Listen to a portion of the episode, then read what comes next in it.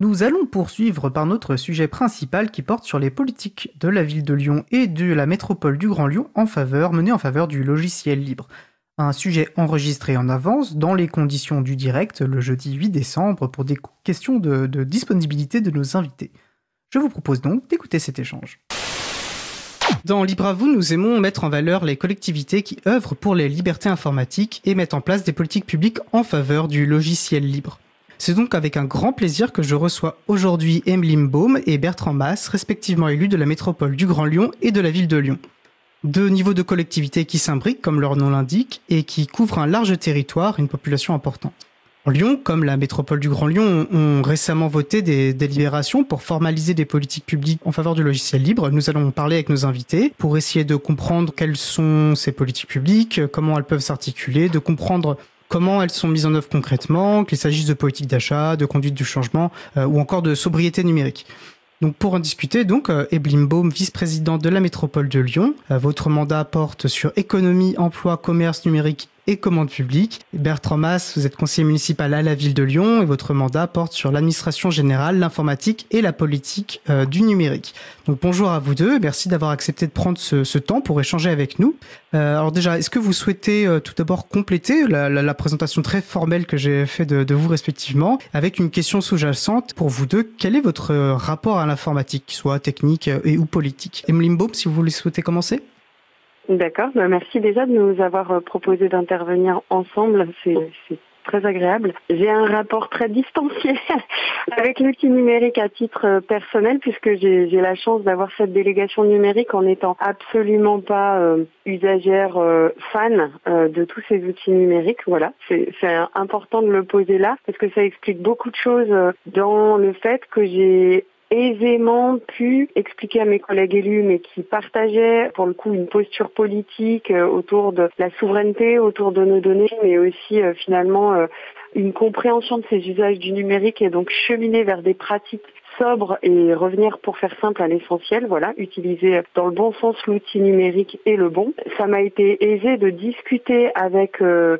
l'ensemble de l'équipe qui gère le système d'information de la métropole de Lyon. Il faut avoir en tête que la métropole de Lyon, c'est 9600 agents plus des équipements et un service pour euh, l'ensemble des 83 collèges du territoire. Donc on n'est pas dans une petite organisation qui, à titre militant, peut faire le choix en un an, deux ans, je caricature, hein, mais de changer de, de pratique et, et, de système. Il y a, euh, comme vous l'avez indiqué, euh, très concrètement dans votre introduction une conduite du changement à accompagner et donc euh, un argumentaire politique à développer, une forme d'acceptabilité aussi à aller rechercher auprès des hommes et des femmes qui font le service public au quotidien euh, sur la métropole de Lyon. Voilà, donc et avant de passer bien différentes. Et justement, moi, je, en fait, moi-même, je ne suis pas euh, technicien. Je, je, trouve ça intéressant et sans, sans développer, mais c'est quelque chose qu'on aime dire à l'April que le logiciel libre est, un enjeu qui, qui n'est pas seulement une question pour les informaticiens et les informaticiennes, mais qui concerne absolument tout le monde. Bertrand Mass, même question? Oui, bah d'une certaine façon, euh, un petit peu même réponse. C'est-à-dire qu'avant de prendre mon mandat, j'avais pas du tout un passé euh, dans l'informatique ou le, numérique. C'est vraiment le fait d'avoir pris la délégation numérique qui m'a incité à me plonger dans toutes les problématiques qui y sont liées. Et euh, d'une certaine façon, alors je dis parfois en plaisantant que j'ai l'impression d'avoir ouvert les portes de l'enfer en me penchant sur toutes les problématiques liées au numérique, qu'elles soient environnementales ou les, plutôt les, sujets dont on va discuter aujourd'hui autour de du logiciel libre ou au contraire euh, privateur. Voilà, donc euh, finalement, à titre personnel, dans l'usage des outils, euh, bon, j'ai l'outil, j'ai un peu un usage lambda. je pense pas être très très utilisateur par rapport à d'autres, et en tout cas, j'ai une approche essentiellement politique du numérique et pas tant technique. voilà, bah, très bien, c'est ce qui nous intéresse aujourd'hui. Je suis, heureux de vous entendre utiliser le terme logiciel privateur. Alors pour les personnes qui nous écoutent souvent, euh, je pense qu'ils sont familières et elles sont familières de ce terme. Je vais juste rappeler peut-être justement, puisque vous nous donnez l'opportunité que, ou dans le langage courant, on entend souvent parler de, langue, de, logiciel propriétaire, ce qui est un dérivé du terme anglais. Nous, on préfère le terme privateur, puisqu'en fait, on considère que ces logiciels nous privent de, liberté fondamentale, ils nous privent de droits. Et c'est un, pas un néologisme, c'est un, terme ancien en fait qui existe, euh, qui existe dans la langue française.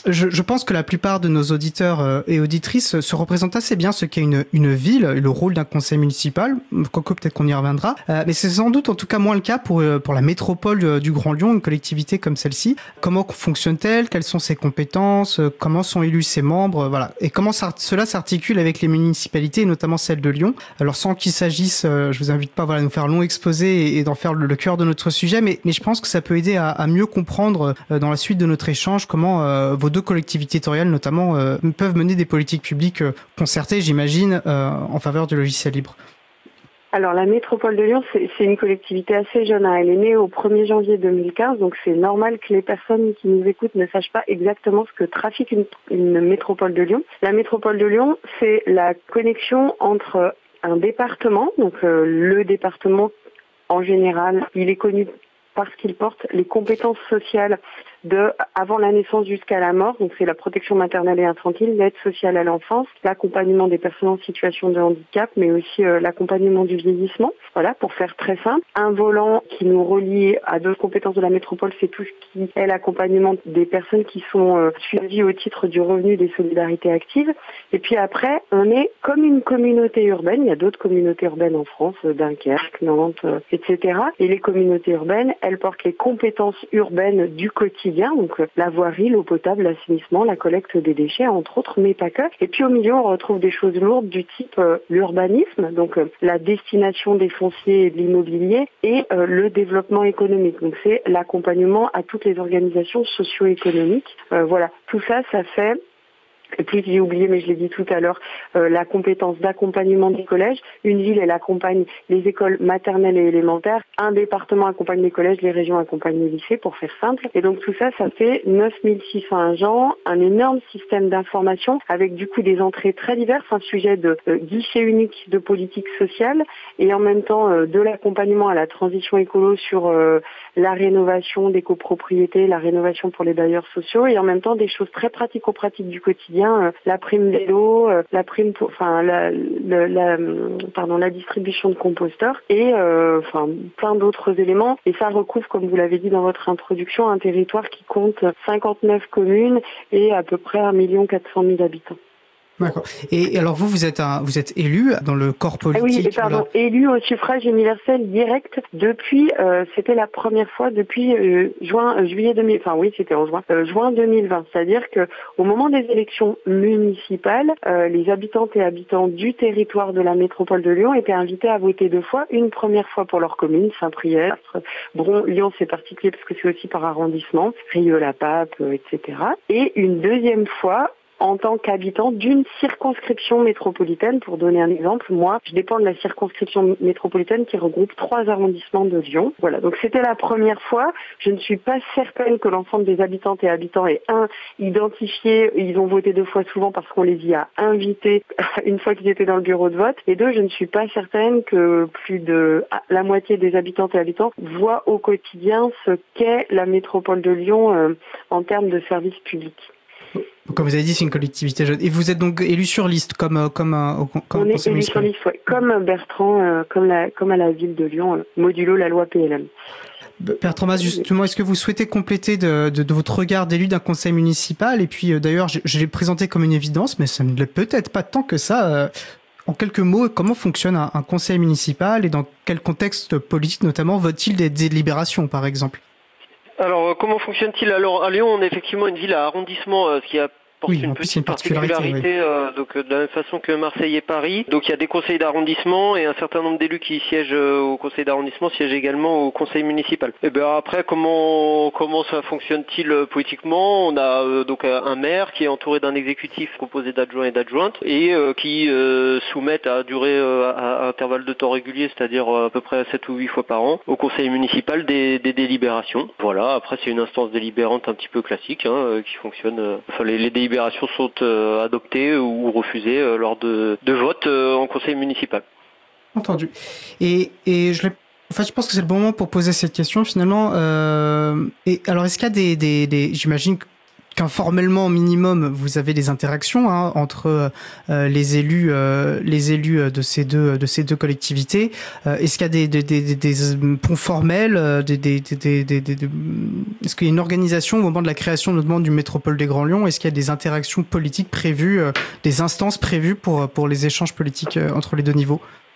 Alors il y a une instance hyper formelle parce qu'elle est dans la loi qui s'appelle la CTM, donc c'est le Conseil euh, territorial métropolitain au sein duquel en fait le président de la métropole et le maire de Lyon, euh, le maire de Lyon ayant fait le choix euh, d'y associer l'ensemble de ses maires d'arrondissement, échangent des sujets soit en, en gros des sujets structurants de la métropole et de comment ça se met en place ou comment ça va se mettre en place normalement si on a un mot euh, sur la ville de Lyon. Et on a un pacte de cohérence, c'est-à-dire la ville de Lyon à euh, travailler avec euh, l'exécutif métropolitain les euh, éléments qu'il souhaitait partager en termes d'investissement avec de l'investissement métropole de Lyon. En gros, c'est un pacte d'accord financier, tout simplement. Ça, c'est ce qui est dans la loi. Et puis après, il y a délégation par délégation, dit autrement sujet par sujet, à la bonne volonté des vice-présidentes, vice-présidents côté métropole et des adjointes, adjoints côté ville, des coopérations qui se nouent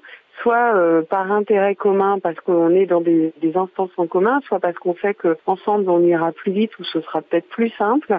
Et c'est ce qui nous arrive là sur euh, euh, le sujet, entre autres, de l'espace numérique de travail des agents, puisque nous, nous, sommes mis à trois avec un, un troisième organe qui s'appelle le CITIF, donc qui est un syndicat intercommunal sur des sujets informatiques et numériques, qui regroupe deux communes de la métropole et d'autres communes pour euh, aller ensemble chercher de l'investissement public, donc auprès de l'État, auprès de France Relance, pour porter entre autres certaines euh, certains, certaines, certaines ingénieries de projet, je vais dire comme ça, pour euh, la transformation de notre environnement numérique de travail. Partant du principe qu'en mutualisant euh, l'ingénierie de projet, on s'éviterait chacun euh, des dépenses et peut-être aussi, mais ça on ne le saura qu'après, peut-être que Bertrand est plus au point que moi, mais peut-être aussi s'éviter des bourdes chacun en réfléchissant ensemble et services numériques informatiques et VP adjoints et usagers, peut-être qu'on s'évite des bourdes magistrales, bourdes qu'ont pu faire par le passé d'autres organisations On parle de mutualisation et c'est vrai que c'est un sujet qui est, essentiel. On, va y revenir d'ailleurs. Avant de vous passer la, parole, Bertrand Mas, si vous souhaitez compléter, vous parlez du CITIV et, le CITIV alors euh, est, une, euh, est un syndicat euh, qui a été récompensé d'un label niveau 5 au label territoire numérique libre, qui est le niveau maximal de ce label. Je vais saluer Lyon hein, qui a également eu à nouveau un label 4 qui est un très bon niveau aussi et qui qui récompense des engagements en faveur du logiciel libre. Donc je salue le CITIV qui voilà vous le mentionnez qui a qui, qui, mène voilà qui est exemplaire en termes d'utilisation notamment et de contribution euh, au logiciel libre. Vous souhaitez compléter, euh, Monsieur Mass, ou sinon peut... ouais, bah, Simplement un petit mot sur, concernant les systèmes d'information. Je crois qu'il y, a quelques années, euh, disons une vingtaine d'années, le système d'information de la ville et de la métropole était mutualisé. Euh, et puis, euh, pour des raisons que j'ignore, ça s'est séparé il y a quelques années. Et donc, nos DSI respectives euh, ont pris des chemins différents. et à savoir qu'il y a une particularité à la ville de Lyon, c'est que notre DSI ne possède pas de compétences de développement en interne. Voilà, tout, est, tout ce qui est développement est euh, externalisé, sous-traité, tandis que euh, il me semble bien qu'à la métropole, euh, la, voilà, il y a encore la, la, production. J'ai prévu de vous réinterroger plus spécifiquement dans la deuxième partie d'émission sur ces questions, mais qui sont très importantes en fait, pas qu'il y ait une meilleure solution que l'autre, mais qui sont justement montrer la diversité des approches. Donc, bah, justement, pour attaquer un peu maintenant le, le cœur du sujet, je trouvais, on a pris du temps, mais je trouve que c'est toujours intéressant de voir dans quel contexte politique justement et institutionnel peuvent être développés des politiques pour le logiciel libre, et c'est aussi dans le cadre, dans ces cadres-là qu'on doit évoluer quand on fait du plaidoyer politique. Et donc j'aime bien passer du temps là-dessus parce que je pense que ça éclaire, ça va éclairer la suite de nos échanges. Enfin bref, euh, donc sur le, cœur de notre sujet, j'ai d'abord envie de vous poser une question euh, politique générale, pas forcément d'ailleurs en tant que représentant et représentante de vos collectivités, collectivités respectives, mais plus largement en tant qu'élu. Et, et euh, j'imagine facilement personne porteuse, a priori, comme d'une conviction euh, de l'intérêt général. Pourquoi une collectivité territoriale, pour vous, doit s'engager pour le, logiciel libre? Pourquoi, selon vous, ça la répond justement à un enjeu d'intérêt général? Alors, en quelques mots, quelle est pour vous le, cette idée forte? Qui commence? Monsieur Mass, allez-y. Euh, alors, bon, pour moi, c'est peut-être un peu compliqué de donner une réponse générique. Enfin, en tout cas, moi, ce dont je me rends compte, c'est que euh, selon le type de logiciel, le, type d'application euh, dont on parle, les, les, raisons qui poussent à s'engager dans le logiciel libre peuvent un petit peu différer. Néanmoins, moi, je vois quand même quelques grands intérêts. D'une part, une logique de transparence et donc de confiance euh, vis-à-vis des, citoyens et des citoyennes, à savoir que le logiciel libre, c'est effectivement le seul type de logiciel qui permet d'être euh, euh, certain de ce que fait effectivement le logiciel et de s'assurer qu'il n'y a pas des fonctionnalités malveillantes cachées, et ceci d'autant plus à l'heure du, du, passage massif vers le cloud.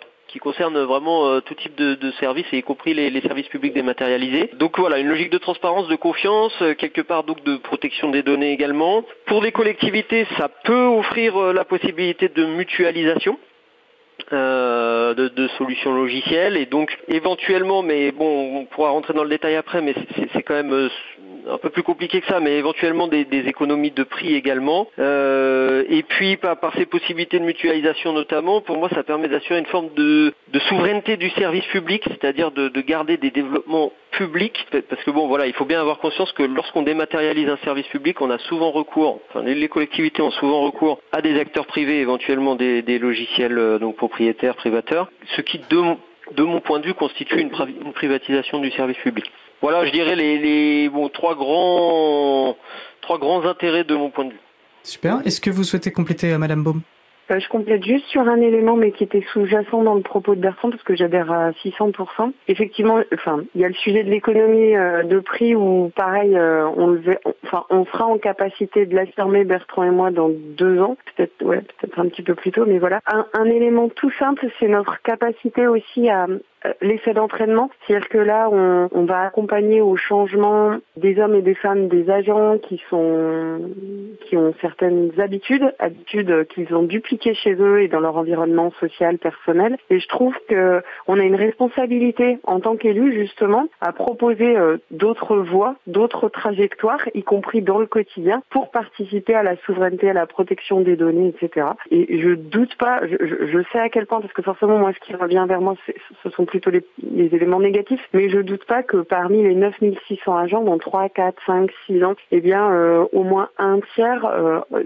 enfin, auront partagé avec leur environnement personnel aussi bien euh, les pratiques, des la pratique en gros de logiciels libres, mais aussi la posture, en fait, le, pourquoi, l'argumentaire. Et, c'est important de le dire, parce qu'on a une, enfin, on, a une sacrée capacité, un sacré effet d'entraînement. Et idem après, mais peut-être qu'on en parlera plus tard, euh, lorsqu'on réalise nos achats publics, ce qui est un autre énorme, euh, énorme effet levier euh, transformationnel quoi, dans les organisations de notre territoire.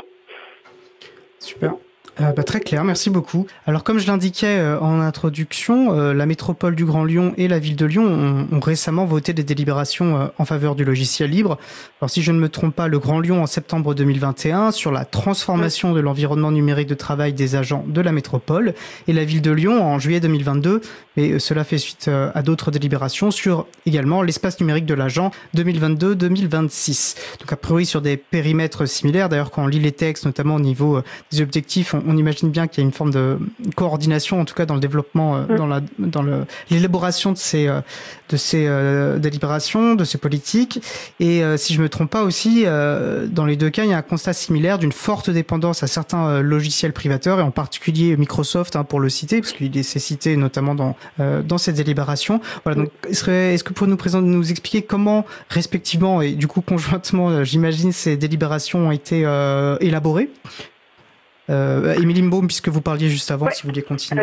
Euh, alors, en commençant le mandat, en fait, donc un petit peu d'histoire, on, a pris nos responsabilités en juillet 2020 et assez rapidement, euh, moi, euh, côté numérique. Alors d'abord, on a été aidé puisque l'équipe en responsabilité de gauche et écologiste avait mis dans son programme. C'est là que c'est important aussi que les gens qui nous écoutent l'entendent. De, l'intérêt, parce que je sais que vous portez du plaidoyer à chaque fois au moment des campagnes. En fait, c'est pas inutile parce qu'on avait pris des engagements. On avait signé, alors je sais pas si c'était un pacte, je me rappelle pas. Je vais me permettre, voilà, effectivement, le maire de Lyon, qui est alors tête de liste mm. pour les municipales de 2022, a signé ce qu'on appelle le pacte du logiciel libre de l'April, où il s'engage, voilà, à porter une politique mm, en faveur du logiciel libre.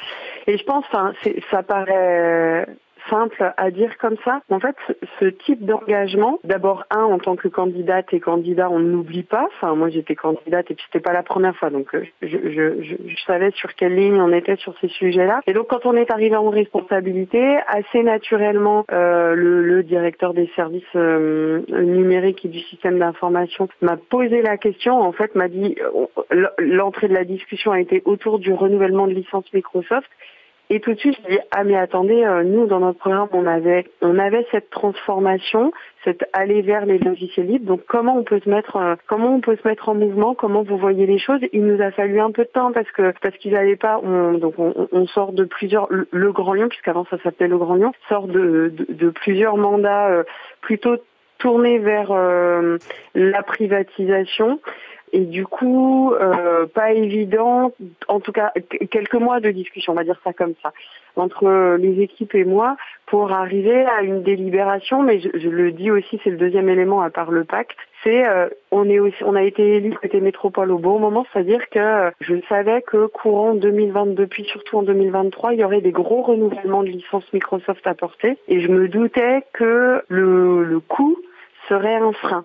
Et du coup, euh, c'est comme ça qu'on a commencé à travailler en disant en fait combien ça nous coûte et on a porté trois scénarios en discussion au sein de l'exécutif. Un scénario euh, euh, de continuité Microsoft, un scénario éditeur français sans accompagnement au changement et un scénario euh, tout libre avec un fort accompagnement au changement et donc un pas de temps différent aussi, c'est-à-dire euh, accepter au regard de l'expérience entre autres à Nantes et au ministère de la Transition euh, écolo, puisque c'était les deux expériences qui étaient revenues vers nous, de dire on, se, si, si on va vers du libre, on se donne du temps, on rachète pas de licence Microsoft, on se donne du temps. Donc trois scénarios pour arriver finalement à un scénario pour l'espace numérique de travail et euh, euh, recours aux éditeurs français pour euh, certaines euh, certaines fonctions urbaines du quotidien. Je pense en particulier à l'eau potable, je le dis ici, puisqu'on passe en régie publique de l'eau au 1er janvier 2022. Et pour l'instant, le système d'information de la régie publique de l'eau, donc qui est à part de celle de la métropole, c'est peut-être un peu trop technique tout ce que je dis, mais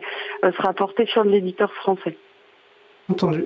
Bertrand, si vous souhaitez euh, compléter, puis peut-être nous, nous, laisser entendre comment euh, se sont articulés, parce que voilà, j'imagine que vous avez fait ça en, intelligence et pas euh, chacun et chacune de vos côtés, surtout qu'on voit qu'effectivement les, les périmètres des délibérations sont similaires. Oui, oui, bah, tout à fait. Alors déjà, je, je, confirme euh, ce que dit Emeline, hein, c'est que le fait d'inscrire ça dans nos programmes électoraux euh, facilite quelque part le travail pour la suite, y compris pour euh, la conviction au sein de nos propres exécutifs. Il faut, faut, bien avoir en tête que le sujet, enfin tous les sujets tournant autour du logiciel, etc., y compris dans les milieux politisés, et puis dans les nôtres en l'occurrence écologistes, etc., ça reste assez confidentiel, perçu comme assez technique. bon voilà. Et puis, puis sur tous les sujets numériques d'une façon générale, il y a, assez peu de, de, remises en question, etc. Donc euh, effectivement les les, euh, pactes, euh, les, choses comme le pacte pour la transition, le pacte du logiciel libre, etc. sont des, des de réelles aides, y compris pour l'argumentaire derrière. À savoir que donc à la ville de Lyon, on partait d'assez loin. Euh, si vous faites des petites recherches sur Internet, vous pourrez trouver l'ancien maire de Lyon, euh, Gérard Collomb, qui pose avec Bill Gates euh, il y a quelques années. Donc autant dire qu'on est sur un environnement aujourd'hui essentiellement Microsoft. Et donc effectivement, le sujet, le sujet Microsoft s'est assez rapidement posé, puisque de la même façon qu'à la métropole, on a un certain nombre de licences qui arrivent à échéance les unes après les autres.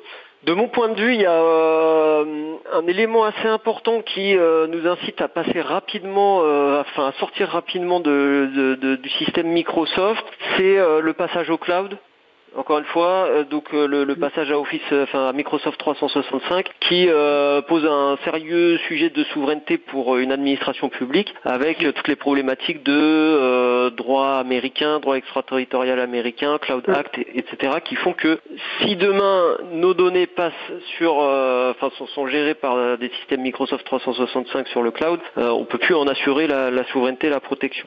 D'ailleurs, on peut même dire hein, qu'il y a eu des décisions, des avis notamment de la Commission nationale informatique Liberté qui, qui, qui nous indique que euh, le recours à ces, pour plein de raisons légales que vous avez évoquées, le recours à ces outils euh, en ligne d'entreprises américaines, qu'il s'agisse de Microsoft ou Google ou d'autres, ou d'autres, euh, serait contraire aux au, droits en vigueur sur les données personnelles. Donc en plus, il y a une forme d'obligation légale a priori à, à, à, s'en passer. Euh, qui, là, qui là encore nous, nous aide hein, euh, d'une certaine façon. Alors parfois, je, je, je, trouve que au niveau étatique, il pourrait y avoir des, des incitations plus fortes à, passer voilà, à merci proposer. Euh, ouais. Parce que ce qui est quand même étrange, c'est là vous avez la chance, là on est deux collectivités avec quand même, même s'il n'y a pas de développeurs côté ville de Lyon, une capacité d'ingénierie, enfin euh, une capacité à prendre du recul. Si vous pensez à toutes les intercommunalités de France ou même ne serait-ce que les départements qui gèrent des données personnelles avec le RSA et des départements ruraux qui ont, qui ont, qui ont peu de recul, euh, je trouve que l'accompagnement euh, de l'État en tant que bah, garant justement des libertés fondamentales et tout, il est, minime. Il est vraiment, je, suis extrêmement étonnée, moi, qu'avec l'arrivée du cloud, on ne soit pas plus, à minima, interpellé. Enfin, ça m'étonne, ça m'étonne. Oui, il y a des choses qui... Bertrand Mass non, non, mais je partage complètement. Et puis moi, bon, sur le sujet Microsoft, c'est vrai que de, mon point de vue, il y a, a, d'autres motifs qui devraient inciter la puissance publique à, s'en éloigner. Hein. Euh, je voyais qu'en 2019, euh, Microsoft euh, avait dû payer 350 millions d'euros à, l'État français à Bercy pour des raisons d'évasion fiscale. Donc nous qui représentons la puissance publique, je trouve ça assez gênant qu'on confie tant à, Microsoft aujourd'hui. et puis, et puis on est des exécutifs écologistes et, de mon point de vue, Microsoft par en, en, tant que moteur de l'obsolescence des machines par par, l'obsolescence des systèmes d'exploitation, etc. C'est quelque part, euh, bon, on va dire que Microsoft a une grosse responsabilité sur euh, l'impact environnemental du numérique aujourd'hui, ce qui est une raison de plus pour nous de euh, nous engager sur une, sortie de, ces systèmes-là je ne vous ai pas poussé à, prendre ces positions et euh, je les, voilà, vous imaginez bien que je les partage volontiers. Je, vois que le temps file et j'aimerais qu'on puisse euh, peut-être aller un peu plus au cœur de ce, comment concrètement euh, vous œuvrez aussi pour le libre, hein, au sein notamment de vos systèmes de formation, auprès de vos habitants habitantes des, territoires que vous représentez. Peut-être, on va faire une pause musicale, peut-être juste avant nous expliquer. on imagine bien que du coup c'est le scénario logiciel libre qui a été retenu. Est-ce que ça a été un arbitrage politique difficile? Vous avez vraiment dû pousser hein, au sein euh, au sein de vos exécutifs respectifs. Ça a été facilement repris. Alors c'était dans le programme politique, vous l'avez dit. D'ailleurs, je vais souligner, je pense qu'on l'a pas dit, mais on a tourné autour de la question. Vous êtes euh, euh, chacun chacune issus de la même formation politique, à Europe Écologie Les Verts. donc je pense que ça facilite, j'imagine bien, le, travail. Ah, eh ben, très bien. Comme ça, je le dis, il faut le préciser. Oui, non, non, moi je, suis, je suis d'une petite formation écologiste qui s'appelle Génération Écologie, mais, euh, mais effectivement, en revanche, on travaille euh, ensemble dans nos exécutifs et, on défend plutôt les mêmes, euh, les mêmes objectifs. Merci de la précision. Et, du coup, oui, en termes, ça a été acté assez facilement ou il y a eu quand même des arbitrages à, à, gagner pour, pour en arriver à ce vote? À la métropole de Lyon, il y a vraiment, comme dans n'importe quelle organisation et encore plus dans une grosse organisation, c'est pour ça que j'ai pris le soin de dire qu'il y a 9600 agents, ça a été présenté aux organisations syndicales. Il y a vraiment eu un moment de questionnement et d'inquiétude de la part euh, euh, de la, ma collègue qui est en charge des ressources humaines et de ses équipes. Euh, D'accord, donc plutôt côté agent que politique. Parce que l'agent, on va revenir après la pause musicale sur l'accompagnement au changement, je pense que c'est le cœur de la guerre, j'imagine. Et côté politique c'est côté politique, bah, comme le disait Bertrand, en fait, c'était inscrit dans, dans notre programme. Donc, à la métropole, est-ce que je réfléchis vite aussi Non, mais on est sur le même périmètre qu'à la ville de Lyon tous les collègues n'étaient pas à fond, euh, comme l'indiquait Bertrand, parce que c'est pas non plus un sujet au cœur, sauf quand on est dans les mouvements hmm. écologistes. Mais quand on est dans d'autres mouvements de gauche, c'est pas un sujet au cœur, voire pire, euh, c'est pas un sujet tout court. Mais la discussion, en fait, il y a eu un pari, c'est-à-dire qu'il y a celles et ceux comme Bertrand et moi qui, défendaient les questions de transparence et de souveraineté et d'efficacité du service public, et euh, il y a celles et ceux qui ne sont que sur l'efficacité du service public, c'est-à-dire non dépense, pas de retour, euh, pas de renouvellement de licence Microsoft, mais aussi un gros questionnement sur les usages. Et donc, euh, à titre personnel, euh, je, je, sais que euh, dans un an, dans deux ans, dans trois ans, je, je repasserai à la moulinette de l'exécutif et si s'il y a des difficultés, je, j'aurais à argumenter. Voilà. Mais c'est, une distraction qui est importante et de ramener, en fait, ça revient d'ailleurs à ce que vous disiez, comme vous disiez que vous n'étiez pas technicienne et que c'est justement, ce n'est pas que des questions techniques, ce sont des questions politiques et c'est pas toujours quelque chose qui est facile à, à faire entendre. Je, je, vous propose de faire une, une pause musicale avant d'attaquer justement ce, qui, ce, qui, ce que vous mettez en œuvre plus concrètement dans vos collectivités. Euh, nous allons écouter euh, La Ville par Zincaro. On se retrouve dans 2 minutes 42. Belle journée à l'écoute de Cause Commune, la voix des possibles.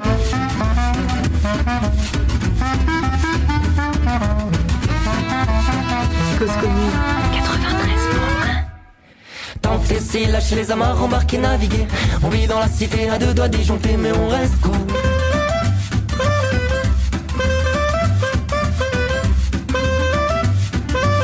Après tout c'est qu'une ville colorée, colorée Coloriée, maquillée, ses murs, ses rues, ses allées À l'heure des musiques on ira danser, danser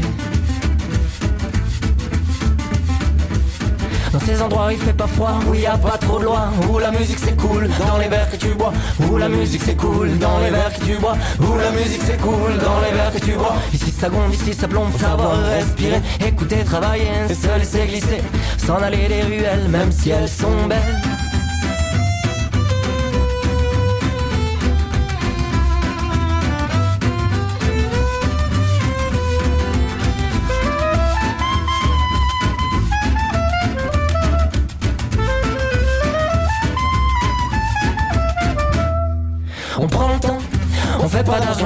Mais lors de la vie sans crédit, ça pue le l'odeur de la ville.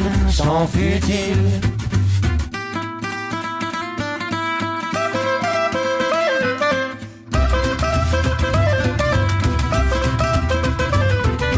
Tenter, lâcher les amarres, embarquer, naviguer. On vit dans la cité à deux doigts disjonctés, mais on reste cool.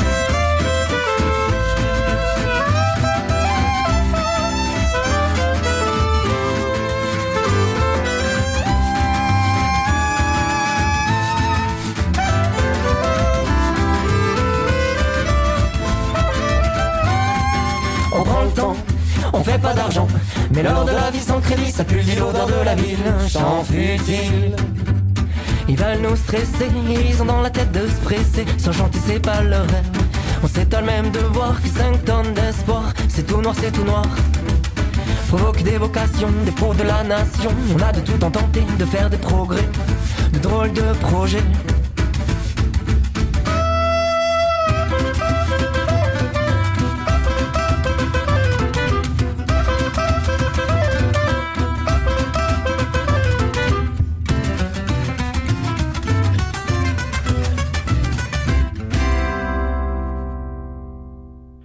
D'écouter La Ville par Zincaro, disponible sous licence libre Creative Commons, partage dans les mêmes conditions.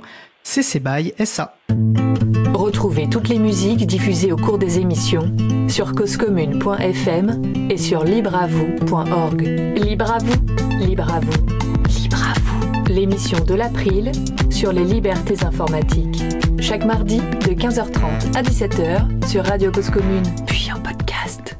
Je suis Étienne Gonu pour l'April. Vous écoutez Libre à vous sur la Radio Cause Commune. Nous enregistrons ce jeudi 8 décembre 2022 dans les conditions du direct avec mes invités Emeline Baume, vice-présidente de la métropole de Lyon et Bertrand Mass, euh, conseiller municipal à la ville de Lyon. Un sujet sur les politiques conduites par ces deux collectivités en faveur du logiciel libre. Alors avant la pause, on discutait effectivement du, fond de ces politiques publiques, de pourquoi un engagement en faveur du logiciel libre. Et je vous propose à présent de nous arrêter plus précisément sur comment euh, elles sont mises en œuvre euh, dans les usages quotidiens de vos administrations, que ce soit au niveau de vos propres systèmes d'information, mais également à l'égard des habitants et habitantes de vos territoires. Et puis même avant ça, de savoir euh, comment, puisque vous parliez d'un passif Microsoft, d'un passif sur du logiciel, d'une dépendance à un logiciel privateur, comment vous avez mis en œuvre une migration vers du logiciel libre, voilà, qui en plus j'imagine aussi au début hein, d'un processus puisque vos délibérations ont un peu plus ont à peine un an euh, maintenant. Qui souhaite commencer? Moi, je voulais peut-être simplement euh, compléter ce que disait Emeline, en tout cas euh, abonder dans son sens. Euh, c'est-à-dire que rien n'est définitivement acquis sur le sujet. Hein. On sent que les efforts qu'il faut consentir pour passer au logiciel, au logiciel libre pourraient vite être montrés du doigt dans, l'exécutif, par exemple, parce que de fait, ça nécessite certains coûts, notamment pour la formation, le changement. Et, aujourd'hui, les collectivités sont et, risquent de l'être d'autant plus dans les années à venir très pressurisées financièrement donc, euh, donc voilà, je pense qu'on vit un petit peu avec cette crainte que euh, cette politique soit, soit, remise en cause. Euh, voilà. Alors après, politiquement, on, s'y est engagé, etc. Mais, mais je pense qu'on aura régulièrement à, ressortir l'argumentaire, le pourquoi de, notre démarche. Oui, et puis il y a des intérêts contraires, malheureusement, puis aussi des, moyens forts pour, pour, pour, pour, contredire les avancées du, en faveur du libre. Alors du coup, voilà, il y a des résistances qui peuvent être aussi, euh, je veux dire, euh, simplement du fait des habitudes, du fait, voilà, des habitudes techniques, des habitudes d'usage. Comment est-ce qu'on aborde, voilà, on arrive avec une proposition politique forte. Comment on, aborde cette question du, changement? Je pense que ça peut intéresser beaucoup, intéresser beaucoup d'autres collectivités qui se sont posées les questions. Donc, comment vous avez abordé cet enjeu euh, dans vos collectivités?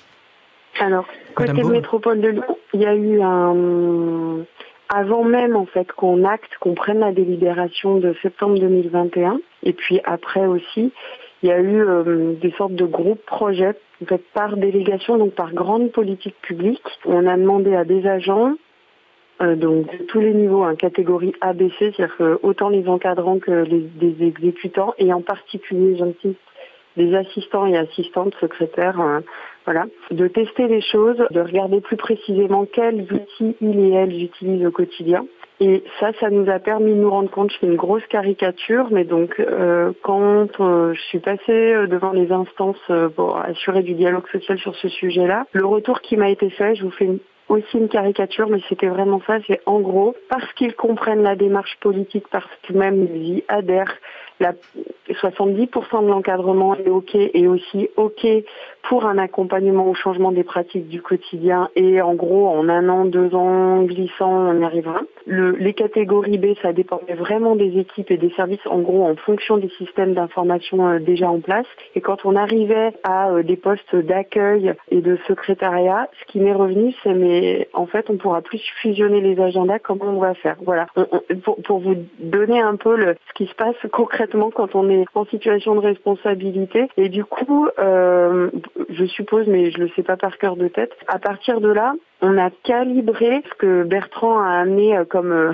comme frais de fonctionnement quand même conséquent et pour aller chercher cette enveloppe-là, c'est pas forcément évident, mais on a calibré euh, l'accompagnement au changement qui de fait est plus fort à la métropole pour les catégories C que pour les catégories A. Et après, on a priorisé des délégations, donc des services, en priorisant euh, les services qui sont en toute proximité avec les habitantes et habitants qui sont le plus en situation de fragilité, de précarité, donc euh, les, hommes et les femmes qui sont euh, dans ce qu'on appelle les maisons de la métropole, mais pas que. Voilà. Et ça, ça pareil, ça n'a pas été évident à aller chercher cet arbitrage, même si dans la méthode, auprès de mes collègues de l'exécutif, du président et de la directrice générale des services, c'était évident que de toute façon, on ne migrerait pas tant qu'il n'y aurait pas eu ce passage, cet accompagnement au changement. Ce qui fait doubler d'autres choses, hein. il y a un sujet sur le PIX, enfin, sur l'acquisition des compétences minimum. Enfin voilà, nous ça, ça nous a permis de faire un gros paquet autour du numérique, puisque Bertrand a pris soin de le dire aussi euh, dans ses premiers propos. Il y a un sujet de dématérialisation, alors on fera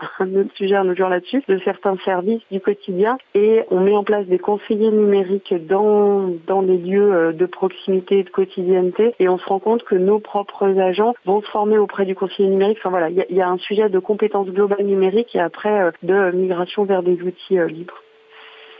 Très clair. Monsieur Mas, vous souhaitez compléter Oui, enfin peut-être juste élargir parce que c'est vrai qu'on bon, on a tous les deux à, à, la métropole et à la ville cet énorme sujet euh, chantier Microsoft qui même s'il est un seul item en fait représente l'essentiel de l'effort mais euh, simplement pour élargir sur le logiciel libre en général parce que c'est vrai que bon, je me rends compte que les choses sont quand même pas si simples il y a cette volonté politique d'aller vers plus de logiciels libres. Euh, néanmoins, quand on est confronté à la réalité de la situation, voilà, c'est pas toujours euh, très évident, tout simplement parce que euh, on a parfois des besoins très spécifiques euh, à des métiers très spécifiques et que on est un petit peu confronté à euh, ce qui est disponible sur le marché et qu'il n'y a pas euh, systématiquement des solutions alternatives en, en, logiciel libre. Et puis, si elles n'existent pas encore, bon, on n'a évidemment pas toujours la possibilité de lancer un gros chantier de développement pour pour faire apparaître cette solution. Alors néanmoins, une astuce quand même que je partage, enfin, du, du, moins c'est quelque chose que j'ai compris très très récemment et je, me demandais comment on pouvait privilégier le logiciel libre dans les appels d'offres en, marché public puisque euh, en réalité vous pouvez difficilement euh, lancer un appel d'offres et dire voilà je veux une solution libre. En fait la petite astuce que j'ai découverte c'est que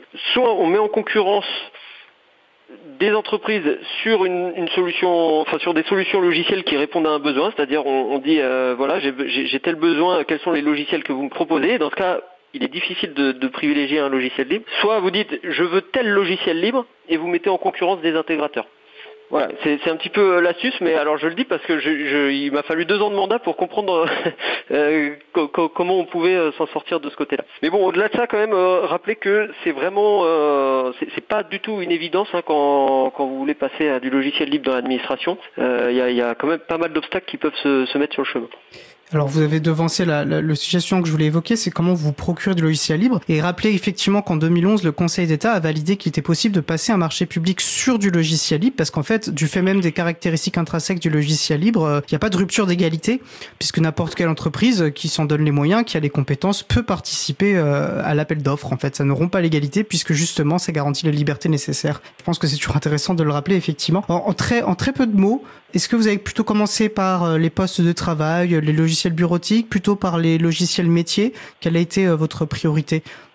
Alors côté métropole, on a commencé euh, sur euh, la bureautique, euh, donc le quotidien et en particulier, comme je le disais, des personnes qui sont à l'accueil, assistants, assistantes, voilà. Je rejoins Bertrand sur le sujet aussi des, juste pour rajouter une brique, des métiers spécifiques où on est toujours, comme dans n'importe quelle entreprise, malheureusement, même si on est service public, on est toujours dans l'urgence.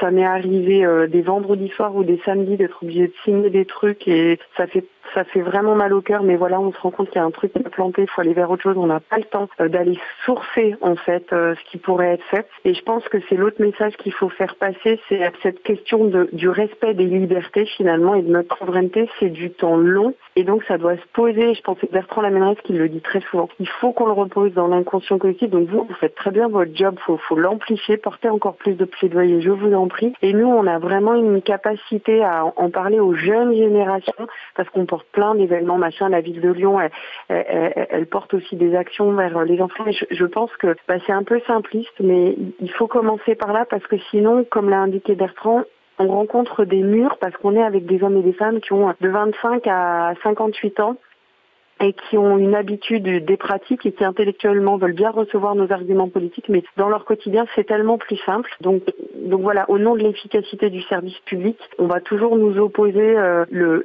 les habitudes, enfin voilà, les réflexes. Euh, donc vraiment, euh, garder dans votre plaidoyer cette nécessité d'accompagner dès la prise en main des outils numériques la jeune génération pour qu'elle aille directement vers ces outils-là et que pour elle ce soit la norme, c'est comme toujours, et que la norme ce soit pas du logiciel privateur.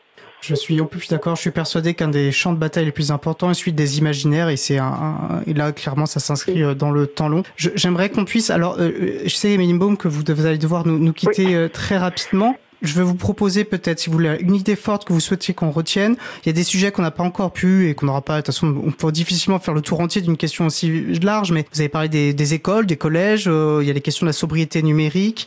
Euh, il y a l'enjeu, voilà, des compétences, euh, des compétences à, internaliser ou plutôt s'appuyer sur la prestation de services et sur les entreprises locales. Est-ce qu'il y a un sujet, une de ces thèmes sur lesquels vous souhaiteriez vous exprimer avant de devoir nous quitter? Moi, je voudrais revenir sur euh, les messages et les expériences positives qu'on fait vivre à notre jeunesse. On a la chance d'être sur un territoire, je le dis on parce que Bertrand les connaît bien aussi. On a la chance sur notre territoire euh, d'avoir euh, une association d'éducation populaire, laboratoire d'innovation des usages numériques qui s'appelle Fréquence École, qui, qui, qui balaye beaucoup de choses et qui a eu une écoute entre autres dans le cadre d'un gros événement qui s'appelle Super Demain. Et j'aimerais vraiment juste déjà comme petit point de progression pour moi et pour le territoire que dans cet événement-là, on, justement, on amène plus et mieux ces sujets-là. On va beaucoup sur les sujets de la donnée et c'est très bien, mais qu'on aille plus loin et qu'on arrive à y mettre la brique libre parce que c'est un événement très familial et qu'on et qu'on peut se le permettre. Donc osons. On est sur un territoire où on peut se permettre ce genre de choses. Et le fait de l'affirmer là ça me permet aussi de m'appuyer dessus pour dire voilà il faut qu'on le fasse que l'année prochaine super demain ait cette entrée là et donc je compte sur vous. Eh ben, écoutez, on va participer à diffuser, euh, à diffuser ce message. Et je rappelle que, que tous les, voilà, qu'on a un site web pour nos émissions qui liste les différentes références qui pourraient être évoquées.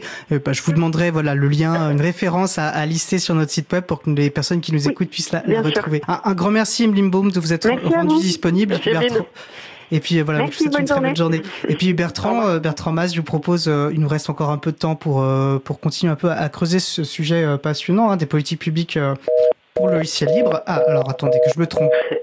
Bertrand, vous êtes toujours avec nous, je me suis pas trompé. Oui, je suis toujours avec vous, c'est bon. tout bon.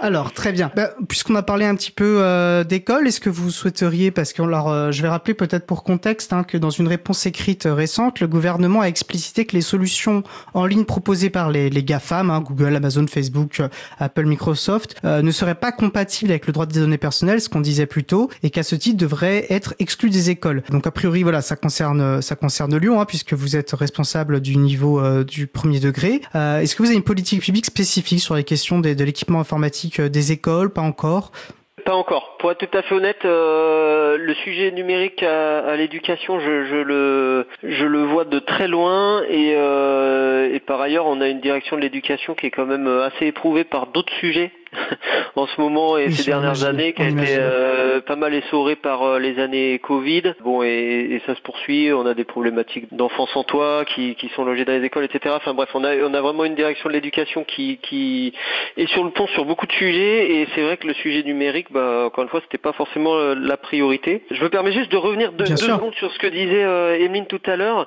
Moi, de mes observations, ce qui se passe dans les autres villes, je vois un peu deux types de configurations. Ça va être les, les, les villes où la DSI est très très convaincue par le logiciel libre et à la limite euh, il se peut que l'élu n'en ait rien à faire euh, et la situation plus ou moins inverse. C'est-à-dire très poussé. le logiciel libre est très poussé par les élus et la DSI n'y a pas forcément été sensibilisée jusqu'ici. moi, je suis, plutôt dans le, deuxième cas de figure et c'est vrai que c'est pas c'est pas évident. Donc il y a évidemment cet enjeu pour les élus d'aller convaincre les, les, DSI, etc. Néanmoins, les choses se passent forcément beaucoup plus vite et, beaucoup mieux lorsque la DSI elle-même est porteuse. Et je pense que c'est plus facile dans les DSI qui ont gardé des capacités de développement. Voilà, c'est-à-dire qu'une DSI qui euh, développe encore du logiciel, souvent les gens qu'on y voit euh, sont aussi attachés à cette notion de, service public accessible à tous euh, et donc de partage du logiciel, quoi. D'ailleurs, euh, bah, je vais rappeler, alors j'ai pas le numéro en tête de l'émission, mais nous avions reçu euh, pour les personnes qui nous écoutent euh, Nicolas Nicolas Vivant, qui lui justement était DSI dans, à la ville de Fontaine à l'époque et qui, en tant que DSI, avait porté et, convaincu finalement les élus également de l'intérêt du logiciel libre. Et donc, il a pu nous raconter une histoire aussi sous une autre perspective d'une politique, d'une collectivité qui, qui agit pour le logiciel libre. Voilà, donc c'est effectivement différentes approches qui, qui existent. Alors, vous avez commencé à évoquer là, vous avez évoqué à nouveau, voilà, la question des compétences en interne, de comment une collectivité se procure de logiciels, parce que c'est, on sait que c'est, c'est, bah, en fait une question extrêmement importante si on veut faire avancer le logiciel libre. C'est pour ça que les prix, nous, on défend une priorité au logiciel libre et au format ouvert. Comment ça se passe? Alors, du coup, si je comprends bien, à Lyon, vous avez pas forcément énormément de compétences, vous n'avez pas de développement en interne, euh, donc vous n'avez pas non plus de politique de contribution au logiciel libre, a priori. Voilà, comment vous mettez en œuvre euh, une politique d'acquisition plutôt favorable au logiciel libre? Oui, alors le, reversement, on peut le faire hein, éventuellement. Après, c'est sur du logiciel qui n'aura pas été développé par des personnes Ville de Lyon, mais par des, euh, des prestataires éditeurs. Bien sûr, bien sûr. Euh, et, et, donc, on, on, a quand même, euh, même si historiquement on n'est pas euh, complètement tourné vers le logiciel libre, bon, il y avait quand même des, des initiatives qui avaient déjà existé et d'autres nouvelles qui ont vu le jour. Typiquement, on a mis en place une plateforme d'initiative citoyenne qui a été le support de notre, enfin, qui est toujours le, le support de notre budget participatif. Bon, là-dessus, on a eu recours à du logiciel libre avec euh, Open Source Politics et, et Decidim. Et puis parfois, on, donc effectivement, on, euh, et, c'est ce qui va se passer dans notre entente avec la métropole et le CITIV, euh, il va y avoir des, développements spécifiques qui vont être effectués et qui vont être reversés à la communauté, quand bien même ce sera effectué par un sous-traitant éditeur, quoi. Voilà, donc on, peut contribuer à la communauté, même si c'est pas nous directement qui développons, mais si ce sont des, éditeurs sous-traitants. D'accord. Et quand vous, donc du coup, vous êtes plus appel à de la prestation de service, plutôt, j'imagine peut-être sur des, entreprises plutôt locales ou pas forcément. Et du coup, vous prévoyez dans les contrats, euh, vous prévoyez dans les contrats marchés publics euh, ce reversement?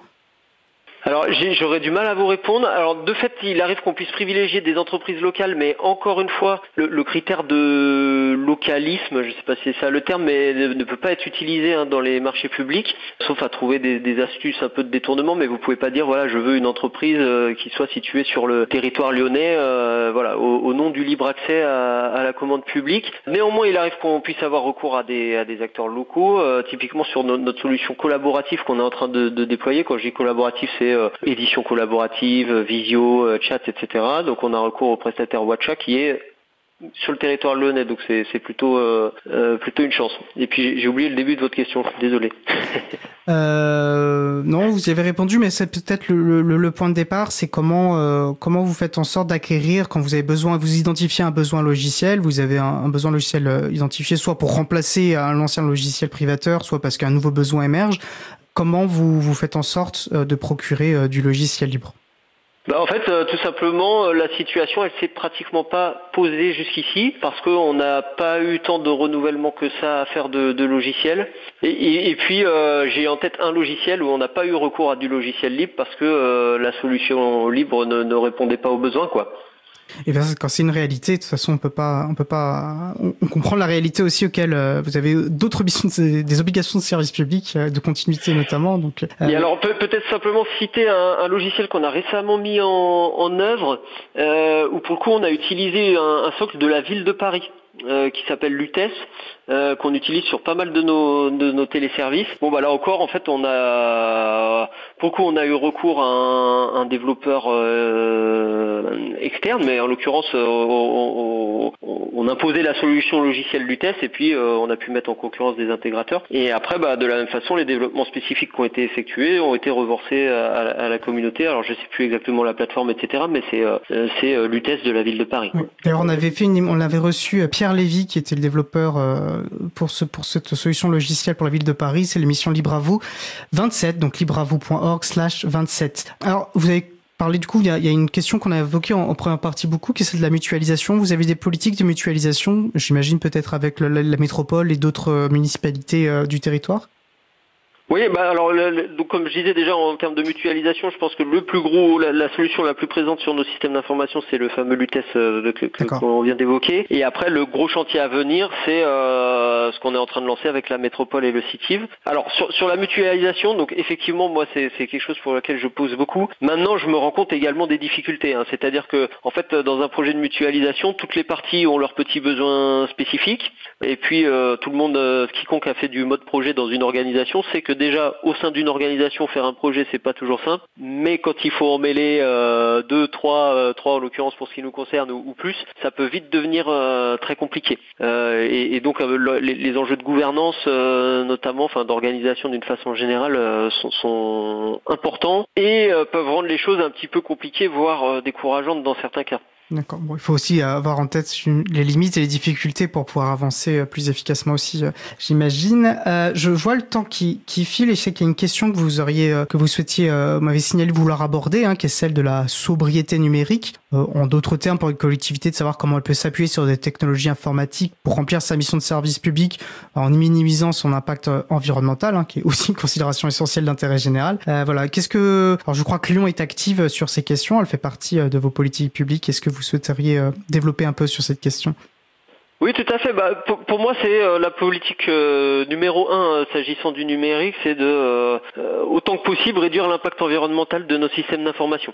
Et, donc, ça passe en premier lieu par réfléchir à comment faire son numérique. Pour faire simple, voilà. Donc, ceci pour dire que je suis très favorable au logiciel libre, mais je pense aussi qu'on peut faire des choses très inutiles avec un très mauvais impact sur l'environnement en logiciel libre pour moi, la première des priorités, c'est euh, réfléchir aux alternatives au numérique. Et, ceci d'autant plus là quand on parle de dématérialisation que euh, bah, on constate quand même après quelques années que la dématérialisation du service public laisse quand même beaucoup de monde sur le côté. Voilà. Donc, d'une certaine façon, euh, de, mon point de vue, la première des priorités aujourd'hui qui, qui s'impose à nos sociétés, c'est de réfléchir à comment on freine tout simplement la numérisation du monde, quoi. Bah, écoutez, moi je pense que quand on défend le logiciel, le logiciel libre, on défend une informatique émancipatrice et, et, et donc ça va de pair en fait avec cette question d'une informatique durable, d'une informatique qui préserve aussi euh, nos conditions de vie.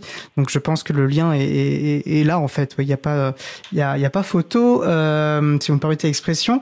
Et, alors, pour conclure, euh, puisqu'on a déjà presque une heure d'enregistrement, euh, quels sont pour vous, euh, en, deux minutes, on va dire, les éléments que vous aimeriez que les auditeurs et auditrices retiennent de notre échange?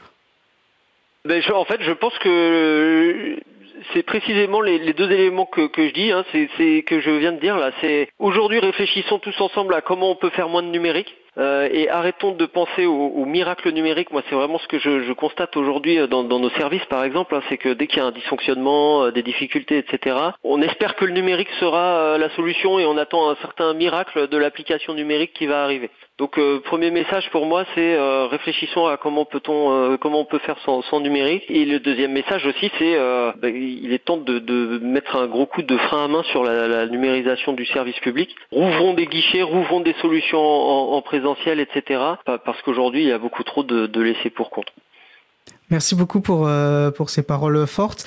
Euh, Bertrand Mas, vous êtes conseiller municipal à, la ville de Lyon. Vous êtes adjoint notamment là, sur les questions de politique numérique. Émiline Baume, euh, vice-présidente de la métropole du Grand Lyon, était avec nous également. Un grand merci à vous deux pour de nous avoir consacré ce temps d'échange. Tous mes encouragements pour les politiques publiques que vous menez en faveur des libertés informatiques et je vous souhaite une excellente fin de journée. Merci beaucoup. Au revoir.